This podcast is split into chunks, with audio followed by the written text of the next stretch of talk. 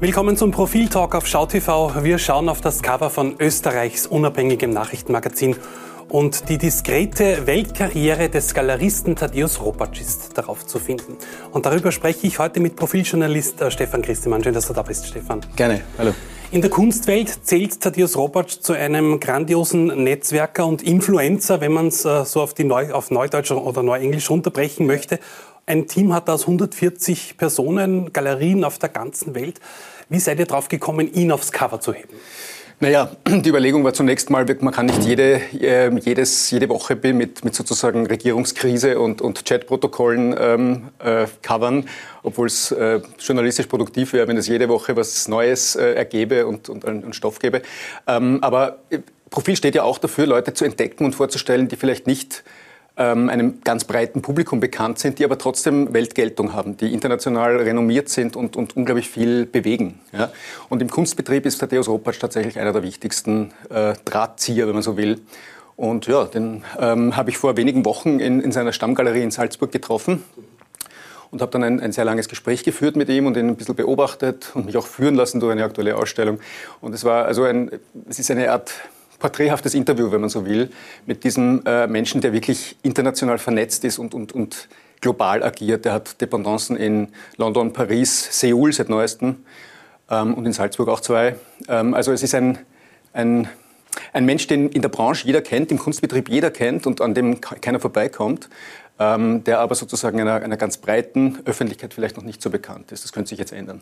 Mit 21 ist er selbst zur Kunst gekommen. Wie genau? Was hat ihn daran fasziniert? Oder er sagt, seine Initiation war 1979, als er mit einem Schulausflug ähm, ins, ins Palais Liechtenstein, damals Museum moderner Kunst, gemacht hat. Und dort, eine, dort hat er eine Skulptur von äh, Joseph Beuys gesehen die er überhaupt nicht verstanden hat. Und auch sein Kunstlehrer nicht. Er hat gesagt zu den Schülern, kommt, geht's weiter, den Schmarrn braucht ihr euch nicht anschauen. Ja, das ist irgendwie nur eine, eine Regenrinne und, und ein Stuhl und ein bisschen Fett und Filz und so. Äh, das, äh, das bedeutet nichts, geht's weiter.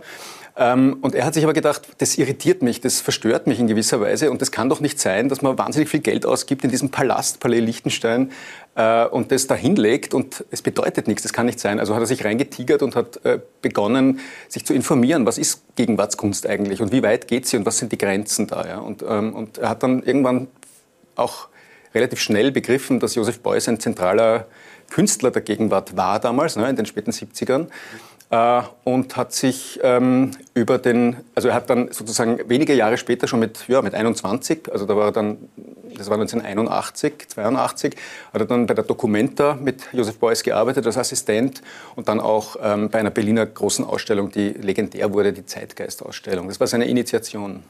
Joseph Beuys hat ihm dann die Welt nach New York eröffnet, zu Jean-Michel Basquiat und zu Andy Warhol sogar.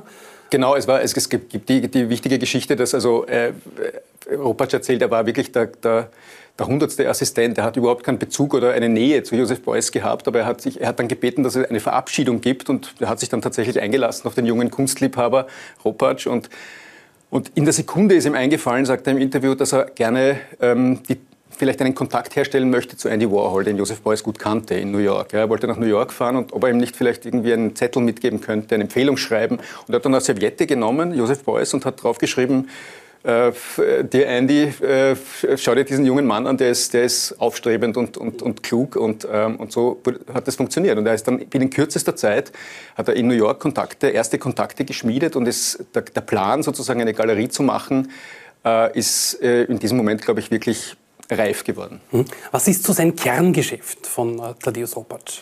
Naja, ähm, es ist also, wenn man, wenn man Kunsthändler zu ihm sagt, dann ist das fast eine, eine Untertreibung, weil er ist viel mehr als das. Ne? Er, er vermittelt, er sagt, er platziert äh, Meisterwerke der Gegenwartskunst in, in den großen Museen der Welt. Ja. Er, er, schaut genau an, welche Sammler und Sammlerinnen er verkauft, um das sozusagen, um den besten Ort für die, für die, für die schönen Werke zu finden. Und nur so, sagt er, kann man sich eine Reputation aufbauen. Nur so ähm, hat man das Vertrauen auch der Künstlerinnen und Künstler, um ähm, quasi als deren Galerist zu agieren. Und er ist natürlich auch einer, der Ausstellungen macht, mit einem riesigen Team, ähm, der, ja, der neue Namen entdeckt, lanciert. Äh, also es ist einer, der wirklich umrührt im Kunstbetrieb. Und wie international erfolgreich oder auch ähm, wie einflussreich ist er auch auf der internationalen Kunstbühne? Er ist wahnsinnig erf äh, erfolgreich und einflussreich, weil die Leute hören auf ihn, weil er, er weiß in, im Regelfall schon früh, wann Leute stark werden am Kunstmarkt, wann sie sozusagen, wann ihr, ihr Wert steigt. Ja. Und, er, und er kann einschätzen, er hat, einen, er hat einen wirklich starken Geschmack natürlich auch, er hat einen wirklich guten Geschmack und er weiß, äh, er hat ziemlich viel Ahnung davon, ähm, welche, welche Richtungen, Positionen funktionieren könnten. Und, das, ähm, mit dem, ähm, und er ist natürlich auch sehr äh, gesellschaftsgewandt. Das hört er zwar nicht gern, aber er ist ein, ein äh, auch ein, ein, Mensch, der sozusagen mit, mit Filmstars und, und, und äh, Unternehmerinnen und Unternehmern und Gesellschaftsdamen äh, viel unterwegs ist. Man sieht ihn, also wir haben ihn auch im Profil abgebildet mit einigen davon. Ähm, also auch das gehört irgendwie zu seinem Geschäft. Was ist so der, wirklich der, der Schlüssel seines Erfolgs? Ist es eine Mischung aus Risikobereitschaft und doch Kontrolliertheit? Er ist wahnsinnig kontrolliert, er ist super diszipliniert. Also die Disziplin ist, glaube ich, ein, ein wichtiger Punkt. Wir haben auch darüber geredet, wie wenig er schläft. Ja, also das, wir haben gedacht, das kann nicht sein, dass, dass, dieser Mann viel schläft. Und er hat gesagt, ja, leider, das ist auch tatsächlich so. Das ist auch vielleicht, geht auch vielleicht auf seine Gesundheit, aber er nimmt es in Kauf weil sein Leben dadurch an Intensität gewinnt, soll sein, dass es ein bisschen Lebenszeit kostet. Ähm, also er ist diszipliniert, er, ist, er hat ein wahnsinnig äh, leises, vornehmes, höfliches Auftreten. Das ist sicher auch ein Teil seines, seines Erfolgs. Er ist, ein, er ist kein Polterer, sondern ein, ein, ein kluger Stratege, ähm, aber auch ein, ein, sozusagen sehr menschlicher, herzlicher Mensch, wenn er, wenn er sozusagen, wenn man ihm äh, näher kommt. Jetzt hast du das Interview eben geführt, ein langes Interview, ausführliches Interview. Mhm. Ähm, und er ist sehr kontrolliert, auch wie du gesagt hast. Ähm, womit kann man ihn dann doch vielleicht aus der Reserve locken? Ja, Thema? Wie, wie, ich gesagt habe, zum Beispiel mit diesem, mit diesem Gesellschaftsthema, ja, das hört, er, das hört er sehr ungern. Er ist sehr offen gewesen beim Interview und hat vieles äh, verraten, wo ich mir gedacht habe, da wird er wahrscheinlich nicht hingehen wollen oder so, aber er, ist, er kennt eigentlich kaum Tabus im, im Gespräch. Äh, nur bei dem einen Thema, als ich gefragt habe, eigentlich relativ naiv, äh, ob, ob, ob Society-Tauglichkeit nicht auch wichtig ist, ist er wirklich ein bisschen ähm, äh, ärgerlich geworden und hat gesagt, nein, also wirklich, damit hat es nichts zu tun. Es geht wirklich nur um die Kunst und um, um die Künstler und, und, Künstlerinnen und nicht um, um, um irgendwelche äh, Adabais. Wirkt er getrieben von der Kunst? Ähm, also er wirkt nicht getrieben, weil er so leise und wie gesagt höflich ist und, und auch so entspannt. Er wirkt eigentlich fast tiefenentspannt.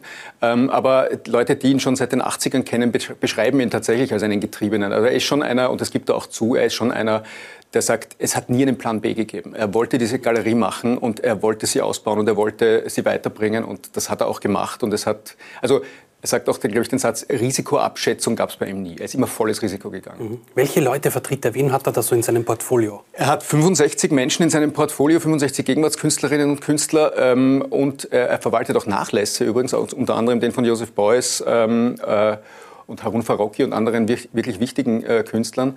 Ähm, er hat also unter den lebenden Menschen, die er vertritt, ist zum Beispiel Georg Baselitz, einer der wichtigsten, hat auch in Seoul jetzt äh, die Eröffnungsausstellung ähm, bestritten.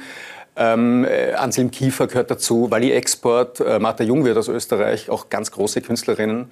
Ähm, Elizabeth Payton. Äh, es, also es ist wirklich ein Who's Who der internationalen Kunstwelt, die er vertritt und damit ist er allein auf weiter Flur in Österreich, in diesem, also in dieser Massierung an, an Starnamen. Eine Aussage möchte ich rausnehmen, die mich auch ein bisschen überrascht hat, und zwar hat gesagt, der Kunstmarkt, der ist überschätzt. Inwiefern hat er das gemeint?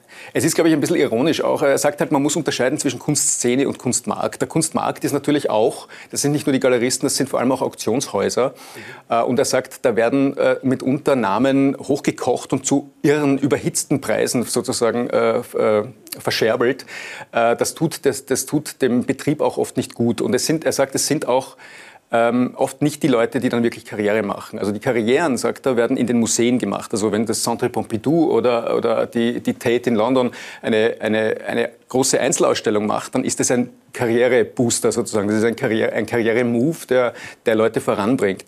Wenn jetzt ein, ein Werk zu plötzlichen Rekordpreisen zum Zehnfachen seines Schätzwerts äh, versteigert wird, dann heißt es, behauptet er, noch gar nicht viel. Weil es kann ganz schnell wieder runtergehen. Also dieses, er, er schaut da mit einer gewissen Ironie auch auf den Kunstmarkt und, äh, und äh, hält sich eigentlich eher an die Kunstszene. Die interessiert ihn mehr. Das sind die Kuratoren, Kuratorinnen, Kritiker, Kritikerinnen und die Museen, Museenmacher natürlich. Und er räumt eben Galerien und Ausstellungen einen unglaublichen Stellenwert ein und sagt, Onlinehandel an sich hat keine wirklich große Zukunft vor sich, oder? Ja, er, er befürchtet, dass die, also er sagt, er ist ein Verteidiger Physis, des physischen Erlebnisses Kunst. Ja, also er will, äh, er will sich nicht beugen, jetzt pandemiebedingt, einem, einem Kunstbetrieb, der sagt, machen wir halt viel mehr online, wenn es so schwierig ist, wenn, die, wenn jetzt sozusagen die auch die, es wird, jetzt, es wird jetzt tatsächlich schwieriger. Es ist seit anderthalb Jahren schwieriger geworden, zum Beispiel Transporte zu organisieren. Die, äh, die Versicherungen sind viel teurer geworden für solche Werke. Äh, alles ist im, also sozusagen das, das, Machen großer Ausstellungen ist viel schwieriger geworden. Die Museen denken heute in vielerlei Hinsicht schon drüber nach, nur aus dem Archiv äh, weitenteils die, ihre Ausstellungen zu machen, also nicht mehr große internationale Leih, Verleih, äh, Ausstellungen zu machen.